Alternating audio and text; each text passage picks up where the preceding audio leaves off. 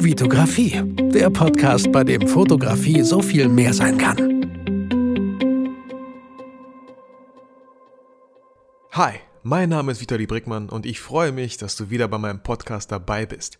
Wie du vielleicht am Titel schon gemerkt hast, habe ich heute das erste Mal einen Interviewpartner, einen Gesprächspartner, der mit mir so diesen Podcast hier führen wird.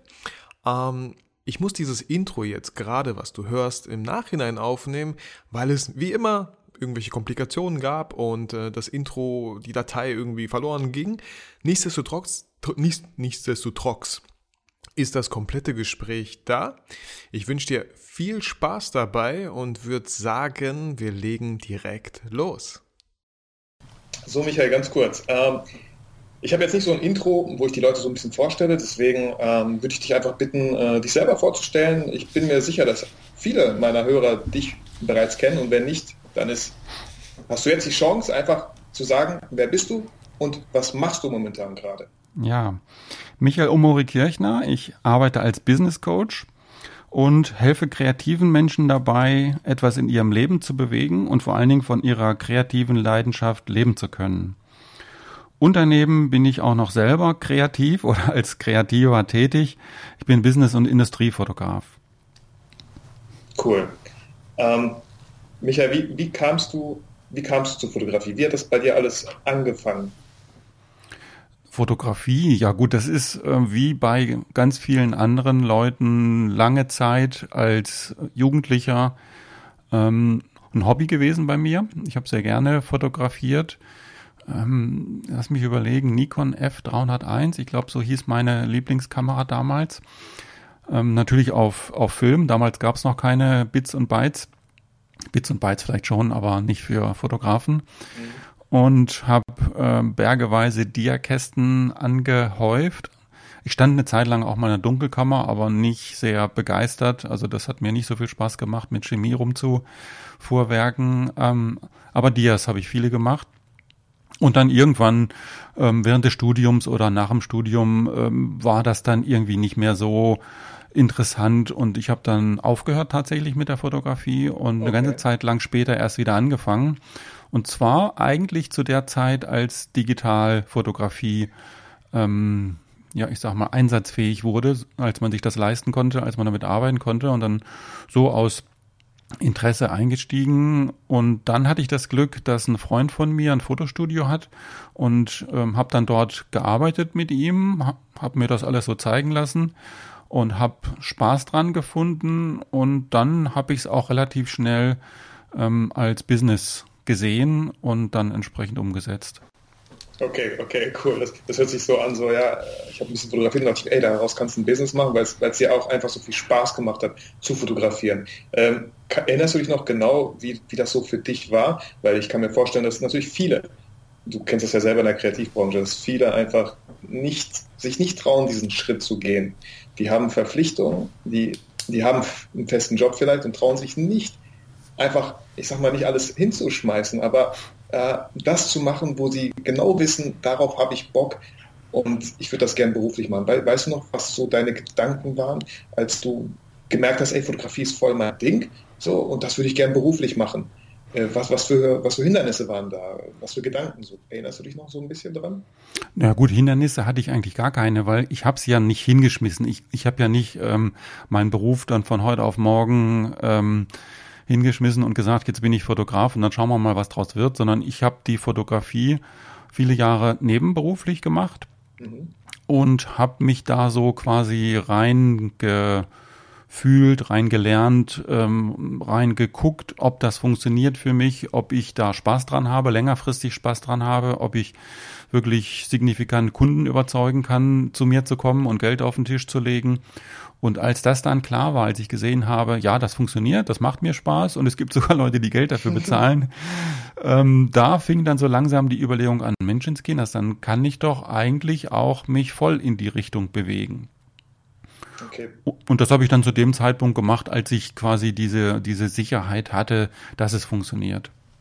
Cool. Ähm, du, du, bist ja auch, äh, ich meine, äh, auf jeden Fall Ehemann und äh ich habe noch zwei Kinder, ja. Genau. Also Frau und zwei Kinder. Genau, und war das, war das so, weil ich habe selber auch zwei Kinder und ich, ich kenne das klar. Was, was für ein Alter war das so? Waren deine, waren beide Kinder schon da? War nur eins da? Ähm, hast du da irgendwie so Bedenken? Waren, standen die hinter dir? Haben die gesagt, hey, doch, mach das, äh, keine Sorge, wir haben ja die Sicherheit?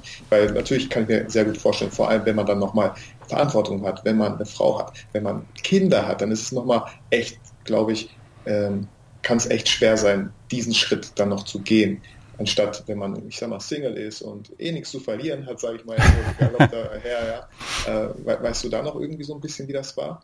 Ja, wie gesagt, das war überhaupt kein äh, Risiko aus meiner Sicht zu dem Zeitpunkt dann. Es war eigentlich sogar eher andersrum. Also ich war zu dem Zeitpunkt, war ich Angestellter in, in der Industrie und ich habe mich da tatsächlich zunehmend unsicherer gefühlt, mhm. ne, weil man wirklich so einem ähm, einem Arbeitgeber ausgeliefert ist. Also mein Arbeitgeber stand tatsächlich ähm, eine Zeit lang auch mal kurz vor der Pleite. Mhm. Ne? Und das hat sich dann natürlich, oder nicht natürlich, sondern es hat sich dann wieder ähm, gebessert oder da steht heute wieder ganz, ganz gut da. Aber trotzdem überlegt man sich dann, wenn man so ähm, Angestellter ist, ist man doch relativ stark ausgeliefert dem Arbeitgeber. Natürlich kann man jederzeit wechseln, ist auch kein mhm. Thema aber auch in den Dingen, was man eigentlich macht und wie man seine Fähigkeiten einsetzt, ist man natürlich immer auf das angewiesen, was da möglich ist in der Firma und da war einfach nicht so viel möglich.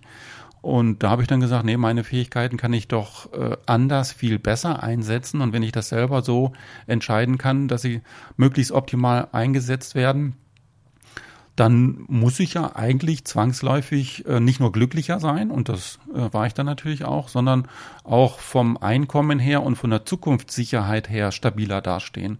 Und das war dann der ausschlaggebende Punkt für mich, dass ich gesagt habe, ich möchte mein, meine Zukunft in die eigene Hand nehmen und nicht abhängig sein von einem Arbeitgeber, der irgendwas mit mir vorhat, wo ich nicht genau weiß, was das letztendlich sein wird. Ja, ja, cool. Das hört sich total sinnvoll an. Also ich, ich sage auch immer meistens so also zu den Leuten, die, die, aber ich selber auch mal gehört habe, die größeren Diete bring, bringst du selber, wenn du, wenn du in dich investierst. Und ähm, einfach, man muss ja nicht alles äh, direkt äh, irgendwie hinter sich abbrennen und dann äh, voll ins kalte Wasser springen, gucken, hoffentlich klappt oder so, je nachdem, wie viel Verpflichtung man halt hat. Aber wenn man wirklich ein sicheres Standbein hat und äh, nebenbei das alles so locker aufbauen kann, und wie gesagt, irgendwann merkt man so, hey, äh, ich könnte locker davon leben irgendwie. Ich könnte äh, ganz einfach diesen Sprung schaffen. Dann, dann finde ich das halt auch echt sinnvoll, das so zu machen, weil man weiß nie, wie du schon sagst, äh, der stand vor der Pleite. Man weiß halt nie als Angestellter, ähm, was, was in fünf oder zehn Jahren sein wird. Und das wäre halt richtig cool, wenn was passiert und man selber den, diese fünf oder zehn Jahre lang sein Ding noch nebenbei gemacht hat, sodass dieser Sprung einfach glaube ich, nicht so, nicht so krass ist oder einem viel Angst nimmt, kann ich mir gut vorstellen. Ja, absolut. Also ich fühle mich jetzt wirklich sicherer als vorher, weil ich einfach meine Zukunft in der eigenen Hand habe und wenn, wenn irgendwas jetzt nicht so funktioniert, wie ich mir das vorstelle, es ist als Selbstständiger ja ständig der Fall, dass man ja. tolle Ideen hat und das läuft dann doch nicht so, wie man eigentlich möchte. Dann weiß ich aber ganz genau, dass ich dann noch drei andere Möglichkeiten, drei andere Ideen habe. Und äh, auf der anderen Seite, wenn das bei meinem damaligen Arbeitgeber irgendwie in die Grütze gegangen wäre, ist es nicht, aber hätte es sein können. Ja. Ne, nur dann stehst du erstmal da und ähm, ehrlich gesagt auf dem auf dem Arbeitsmarkt mich da nochmal äh, in eine andere Firma einzufühlen. Also dafür war ich einfach dann auch zu lange selbstständig. Also ich habe auch wirklich gemerkt, wenn du einmal selbstständig bist oder warst, dann bist du irgendwie für das Angestellten-Dasein versaut, weil du willst dich da nicht mehr einfühlen. Du willst das einfach nicht. Und ich wollte das nicht und deswegen war das für mich eigentlich zwangsläufig, war aus meiner Sicht keine schwere Entscheidung, ganz im Gegenteil, es war eigentlich, äh, also es gab gar keine andere Möglichkeit von meiner Warte aus ähm, gesehen und deswegen war das zwangsläufig und mit keinem großen Schnitt oder Entscheidung oder was auch immer verbunden. Ja, cool. Also das, das, das, das finde ich mal ganz toll, wenn das wirklich manchmal so der Fall ist, dass man vielleicht keine andere Wahl hat und diesen Sprung einfach machen muss. So, und ich glaube, viele, viele Leute haben halt nicht diesen Druck und dann äh, sind die total unglücklich vielleicht in diesem Angestelltenverhältnis noch 10, 15 Jahre, bis irgendwas passiert und die dann sagen, ja gut, jetzt mache ich doch das andere. Und theoretisch hätten die eigentlich schon vor 10, 15 Jahren das machen können. Das kann ich mir halt ganz gut vorstellen. Deswegen finde ich es immer ganz cool, wenn man manchmal so ein bisschen vom Leben so dahin geschubst wird, so weißt du, dass man jetzt, du musst jetzt machen. Du, äh, hast keine ja, ich bin Wahl. jetzt nicht, ich, ich bin jetzt nicht dahin geschubst worden. Ich hätte natürlich weitermachen können und ich hätte natürlich mir auch einen anderen Job suchen können, aber ich glaube, ich wäre mental gestorben. Und von daher, das wollte ich nicht riskieren. Ja, ja, und ich, ich glaube halt leider so, manche finden sich dann vielleicht damit ab oder so. Ich, ich kenne auch echt Fotografen, äh, die so viel machen, die, ich folge denen auf Facebook oder so ne, und denke mir so, boah, die müssen aber krass selbstständig sein. Und dann schreibe ich die mal an und dann erfahre ich, dass die, nee, die haben 35-Stunden-Woche oder 40-Stunden-Woche und machen das alles am Wochenende, wo ich mir dachte, boah, wow, du schaffst, also du machst so viel am Wochenende, äh, wie würdest du abgehen, wenn du das beruflich machen würdest und diese 40 Stunden in der Woche Zeit hättest? Ja, ja, absolut, absolut. Da kenne ich auch so ein paar, wo ich wirklich echt ja. beeindruckt bin, was die ja. neben ihrem normalen Job noch in der Fotografie wirklich reißen können. Und ähm, ja, also die kann man natürlich dann auch mal, ähm, denen kann man auch mal die Frage stellen, ja, warum hast du denn eigentlich den anderen Job dann noch? Mhm, ja, genau. Ähm, zurück zu deiner, zu deinem Business, Michael. Ähm, du hast gesagt, ja, du machst halt Workshops und so, ne? du machst Seminare und so. Wie, wie kam es denn dazu dann? Ich meine, ähm, klar, man fotografiert und äh, man lernt sehr viel über die Fotografie und natürlich gibt es dann irgendeinen Punkt, wo man denkt, hey, das Wissen kann ich doch gerne weitergeben. Die Leute fragen ständig und so und warum mache ich da nicht einen Workshop? Wie, wie war das bei dir? Wie, wie kam das dazu? Ausgangspunkt war mein Blog. Also ich habe jetzt seit zehn Jahren den Blog fotografr.de und der hat sich schon immer relativ viel mit äh, Foto-Business-Themen beschäftigt. Mhm. Dann habe ich noch ein E-Book damals geschrieben, Marketing für Fotografen. Und äh, diese ganze, diese ganzen Dinge, die ich dann publiziert habe, die haben einfach dazu geführt, dass ich ein bestimmtes Image aufgebaut habe und dann kamen Anfragen. Dann kamen Anfragen auf Veranstaltungen zu sprechen zu dem Thema. Und äh, das habe ich dann ein paar Mal gemacht. Und als ich dann gesehen habe, Mensch, das ist, interessi äh, das ist interessant für andere Leute und da kommen andere Leute und hören dazu und wollen das hören. Da habe ich dann irgendwann gesagt, dann kann ich auch selber Seminare veranstalten und so ist es dann, ich glaube vor sechs Jahren war mein erstes eigenes Seminar zum Thema äh, Fotografie Business und das ist tatsächlich ein Seminar, was noch bis heute lebt.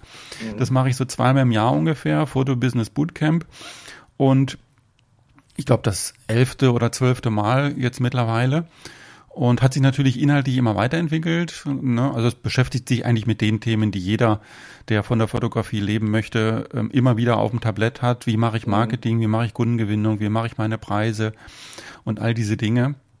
Und von daher ist es interessant für Leute, die da neu einsteigen und aber auch, ich habe eine ganze Reihe von Leuten drin, die schon 10, 20, teilweise 30 Jahre im Business sind und die sagen, Mensch, irgendwie ist alles so ein bisschen schwierig geworden und ich will mal wieder einen frischen Wind da reinkriegen und die kommen dann auch raus aus dem Seminar und sagen, Mensch, jetzt habe ich wieder so einen richtigen Schub bekommen und jetzt ja. geht's geht's wieder mit neuer mit neuer Energie voran. Ja, das kenne ich auch bei Seminaren. Äh, ich war jetzt auf keinem Seminar von dir, Michael, weil du, ja, ist keine Ausrede, aber du natürlich wohnst ein bisschen weit weg. so. ähm, äh, aber ich kenne das auch so, wenn man auf Seminaren ist, so, boah, so ein richtiger, manchmal ein Arschtritt, manchmal ein Motivationsschub. Äh, man lernt Leute kennen, die auch äh, einfach diese Motivation äh, gebraucht haben und mit dem man so vielleicht so eine Synergie bildet, bilden kann und sich da gegenseitig nochmal so pusht. Ne? Das ist wie so vielleicht ein Fitnessstudio gehen, nicht alleine, sondern mit einem Kumpel, der sagt, äh, ach komm, äh, ich habe jetzt keinen Bock, aber du sagst dann doch, komm, gehen wir und dann geht ihr doch zusammen. Und alleine hätte gesagt, ah nee, mache ich doch nicht. Mhm. Ist, alleine ist es äh, einfach, einfach äh, ja abzusagen. Ja, ja. Ähm, ich habe gerade so rausgehört, äh, sehr interessant.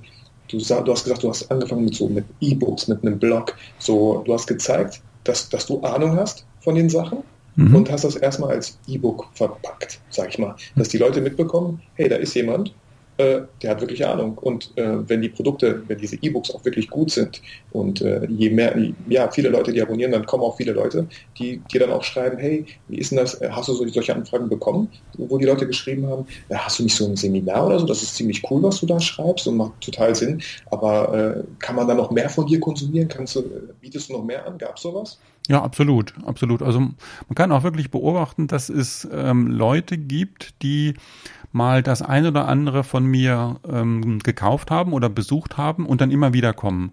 Ne, die halt immer wieder gucken, gibt's von Michael irgendwas Neues? Ähm, dann kann es ja nur gut sein. Das hört sich ein bisschen doof an.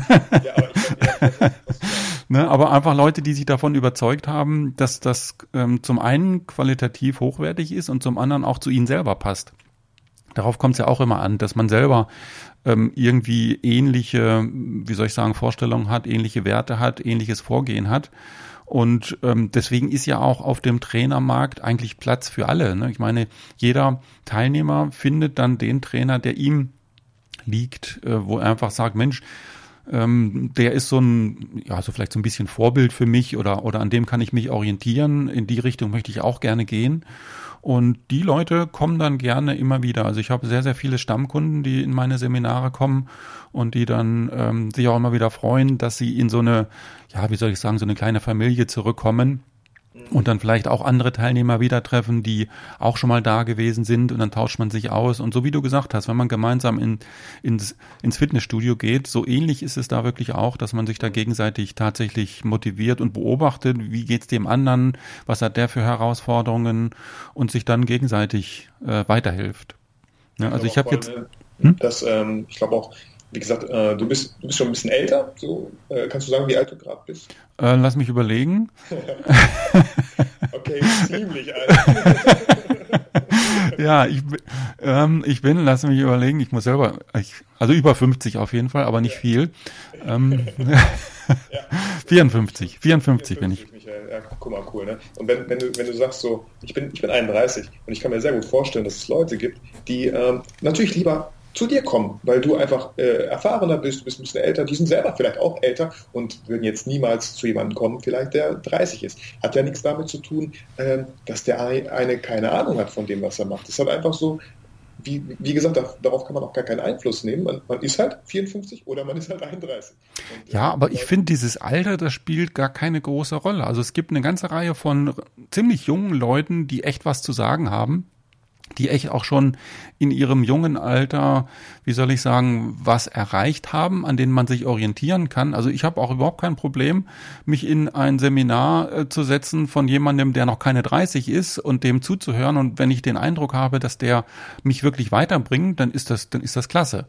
Ne? Und andererseits hoffe ich auch, dass es ähm, junge Leute gibt, oder ich weiß, dass es junge Leute gibt, die, ähm, die dann vielleicht sagen, na, der Michael ist schon ein bisschen älter, aber trotzdem höre ich dem zu. Ähm, also von daher, das Alter ist gar nicht so relevant. Äh, wichtig ist, ähm, hat derjenige was zu sagen und bringt mir das selber etwas? Und äh, ist das nicht nur leeres Gewäsch? Das ist ja auch immer so das Thema, was man bei manchen wenigen Trainern auch manchmal sieht, dass da, ja, dass man da äh, Dinge hört, wo, wo man dann den Eindruck hat, der erzählt das nur, weil er es sich selber irgendwo angelesen hat, aber hat das nicht selber ähm, erfahren und nicht selber durchlebt und sich selber erarbeitet und dann wird es natürlich schwierig. Und das hat mit dem Alter wenig zu tun. Ja. Ja, und genau ähm, da, wo du jetzt sagst, so, ähm, dass die Leute manchmal echt keine Ahnung haben. Deswegen finde ich das ganz cool, wie du das gemacht hast, diesen Weg mit diesem E-Book. Dass man, falls man überlegt, sowas zu machen, äh, aber vielleicht noch nicht so die Kunden hat, die vielleicht buchen, dann sollte man denen vielleicht zeigen, so, hey doch, ich habe was zu sagen, ich habe Ahnung und man zeigt das vielleicht mit ja, diversen E-Books, dass man kleine ne, PDFs, wo, wo was drinsteht, dass man, dass die Leute wirklich sehen, hey, doch, ich glaube, der, der hat Ahnung von dem, was er redet. So. Ja, da gibt's ja ganz, ganz viele Wege, E-Book, Podcast, äh, YouTube, du machst ja viel YouTube. Ja. Ähm, ne, also da kann man sich das aussuchen, was einem selber liegt und äh, wo man seine Leute, seine Kunden oder seine Zielgruppe erreichen kann. Und wie gesagt, die Möglichkeiten heutzutage, die sind ja wirklich ganz, ganz breit gestreut und auch relativ einfach umsetzbar. Nicht einen Podcast äh, ins Leben zu rufen, Mikrofon hinstellen, losquatschen, fertig ist. Ja. also da musste, da, da musste gar nicht viel, da musste gar nicht viel an, an Technik haben oder Vorbereitung machen oder was. Du kannst einfach loslegen. Ja. ja und das finde ich schon äh, faszinierend heutzutage. Ähm, ich habe dir ja gesagt, Michael, ich habe hier so eine Liste mit Fragen vor Oh, jetzt bombardierst du mich mit Fragen. Äh, so, das kommt später noch. Äh, ich gucke mal gerade so. Ähm, fotografierst du eigentlich auch noch privat? Ich meine, wenn ne, das ist immer so, vielleicht so nicht das Problem, aber das ist halt so, dass man fotografiert, dass Geld reinkommt. So, und ähm, ja, fotografierst du eigentlich privat noch, wenn du irgendwie unterwegs bist oder so, eher mit einem Smartphone, hast du doch irgendwie so eine Kamera dabei? Also auf der einen Seite mache ich natürlich freie Arbeiten, das heißt Arbeiten, die jetzt nicht kommerziell sind, die nicht bezahlt sind, sondern die mich einfach künstlerisch weiterbringen. Ne, das mache ich auf jeden Fall. Und darüber hinaus natürlich privat, wenn ich im Urlaub bin oder wenn ich unterwegs bin oder so, dann wird natürlich auch fotografiert, aber nicht mit dem, mit der großen Energie wie jetzt ähm, manche andere, die in den Urlaub, ähm, was weiß ich, zwei Spiegelreflexgehäuse äh, ähm, und 17 Objektive mitnehmen, das dann nicht, ne, sondern da fahre ich dann wirklich äh, nur mit äh, einem spiegellosen Gehäuse und vielleicht zwei, drei Objektiven und das reicht dann. Okay, und mit welchem ähm, Equipment fotografierst du momentan? Also was, ja, mit welcher Kamera, mit welchem Objektiv? Ich weiß, Technik sagt nicht so, aber man hat ja so seinen Liebling, mit dem man gerade vielleicht fotografiert. Also ich arbeite äh, mit der Canon 5D Mark III, das ist mein Arbeitspferd im Moment. Mhm. Und ganz, ganz viele Objektive. Also wenn ich die jetzt alle aufzählen wollte, ist dann ist ein Podcast zu Ende. ne, aber, aber da fehlt mir, da fehlen mir außer, außer den, außer den reinen Sportobjektiven, also diesen langen Tüten, die, die habe ich nicht, weil ich keine Sportfotografie mache. Aber ansonsten habe ich von, von Anfang bis Ende eigentlich alles, was man da so braucht. Ähm, und daneben setze ich beruflich auch äh, seit einiger Zeit die Fuji X-T2 ein. immer dann, wenn es wirklich auf ähm, unauffälliges Arbeiten ankommt, wenn es auf ähm, ja, ein leichtes Gewicht auch ankommt. Und von der Kamera bin ich auch ziemlich begeistert. Es gibt ja einige Fotografen, die dann wirklich den Wechsel gemacht haben, dass sie gesagt haben, jetzt mache ich nur noch Fuji und mhm. kein Nikon oder Canon mehr. Den Schritt habe ich nicht gemacht oder vielleicht noch nicht gemacht. Im Moment ist tatsächlich das Arbeitspferd die 5D Mark III. Ja, ich hatte ja letztens auch einen Fotostammtisch bei, bei mir um die Ecke wieder und da hatte ich auch einige Leute, die äh, gesagt haben, ja, Fuji, ich bin da total begeistert von und äh, genau, sind da irgendwie dran. Also das ist echt irgendwie was, wonach ich vielleicht auch mal Ausschau halten könnte, sollte, einfach mal rumprobieren, weil ich habe meine 5D Mark II seit sieben Jahren und so. Ich bin immer noch immer super zufrieden damit. Und ähm, ja, wird höchstens den Wechsel, äh, was heißt ein Wechsel? Ich würde, ich würde, ähm, ich schiele gerade so ein bisschen auf die Panasonic GA5, aber auch nur wegen dem, wegen dem ganzen Videozeug, weil mhm, ich momentan mhm. doch viele Videos mache und äh, ja, man, man, ich gucke auch nur, ich recherchiere auch nur über Google, was ist gerade so ganz cool und die GH5 ist gerade ganz cool. Ja, aber die Panasonic GH5, ähm, also ich habe die GH4, mit der mache ich Video. Du kannst die nicht mit der Spiegelreflex vergleichen, weil die von der, von der Bedienung her ganz anders ist. Mhm. Die, die macht hochwertige Bilder, gar keine Frage aber die wäre für mich als Arbeitspferd für Fotografie nicht geeignet, weil ich damit einfach nicht so arbeiten kann.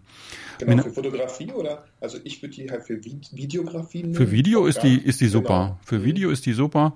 Für Fotografie ist es, ist sie einfach von der Bedienung her nicht so, ähm, wie soll ich sagen, nicht so blind bedienbar, wie ich das als Fotograf brauche. Ja. Die, äh, die XT2 aber schon. Also die Fuji XT2 ist die ist die erste Nicht-Spiegelreflexkamera, die ich in den Händen gehabt habe, die wirklich von der Bedienung her mindestens mal gleichziehen kann äh, mit, einer, mit einer Spiegelreflexkamera. Und das hat mich wirklich auch echt begeistert. Ähm, und deswegen habe ich es mir dann auch gekauft. Cool, ich, ich schaue sie mir gleich auch direkt mal an nach, nach dieser Folge. Ich, wir packen das auch alles hier in die äh, Show Notes, ähm, die Fuji, deswegen schreibe ich gerade mal dem Kuli hier mit, dass wir das in die Show Notes packen. Ähm, genau, dann kann, kann jeder sich so ein eigenes Bild davon machen und äh, ich finde es halt auch mal wichtig, Klar, jeder muss selber so ein bisschen entscheiden, was ihm liegt, aber trotzdem kann ich mich auch nur darauf berufen, was, was die Leute gut finden, was die schon mal ausprobiert haben. Und wie gesagt, wenn du das auch noch sagst, wenn ein paar Leute vom Stammtisch das sagen, einfach mal testen, einfach mal in die Hand nehmen, einfach, ich meine auch im Laden, wenn man so einen Fotoladen aufsucht, dann äh, kann man, glaube ich, mal die wenn die das erlauben, die nehmen, ein bisschen vor die Tür gehen, vielleicht ein paar Fotos machen, vielleicht seine eigene SD-Karte mitnehmen, dann kann man die Fotos sich auch noch zu Hause anschauen. Vielleicht ist das möglich. Ich durfte auch mal so ein Objektiv mal testen, vor einem Laden, sage ich mal. Schauen. Ja, ich meine, das erwarte ich eigentlich schon von einem Fotoladen. Deswegen ja kauft man ja in einem Fotoladen und nicht bei Amazon oder irgendeinem anderen Versender, sondern äh, man möchte eine Beratung haben, man möchte das Ding mal in die Hand nehmen. Wenn das nur ein Kistenschieber wäre, der nur sagt, hier ist die Kiste, aber aufmachen tun wir sie nicht, mhm. dann wäre ich ehrlich gesagt enttäuscht. Mhm, ja. Ähm, eine weitere Frage hier auf meinem tollen Zettel, Michael. Mhm. Äh, Hattest du irgendeinen so richtig krassen Fail in der Fotografie, woraus du aber auf jeden Fall was gelernt hast? Wir lernen ja meistens immer erst daraus, wenn wir so richtig auf die Schnauze fliegen. Ist bei dir mit deiner Laufbahn sowas, äh, ist dir sowas mal passiert? Ähm, ja, nicht so richtig. Also ich habe natürlich häufiger, wie soll ich sagen, äh, Sorge, dass man ein Shooting beendet hat und dann hinterher irgendwie die, die, äh, die Karte nicht lesbar ist oder was auch immer. Und deswegen lege ich auch immer großen Wert darauf, dass ich Kameras habe, in denen zwei Karten stecken, die dann parallel aufgezeichnet werden. Mhm.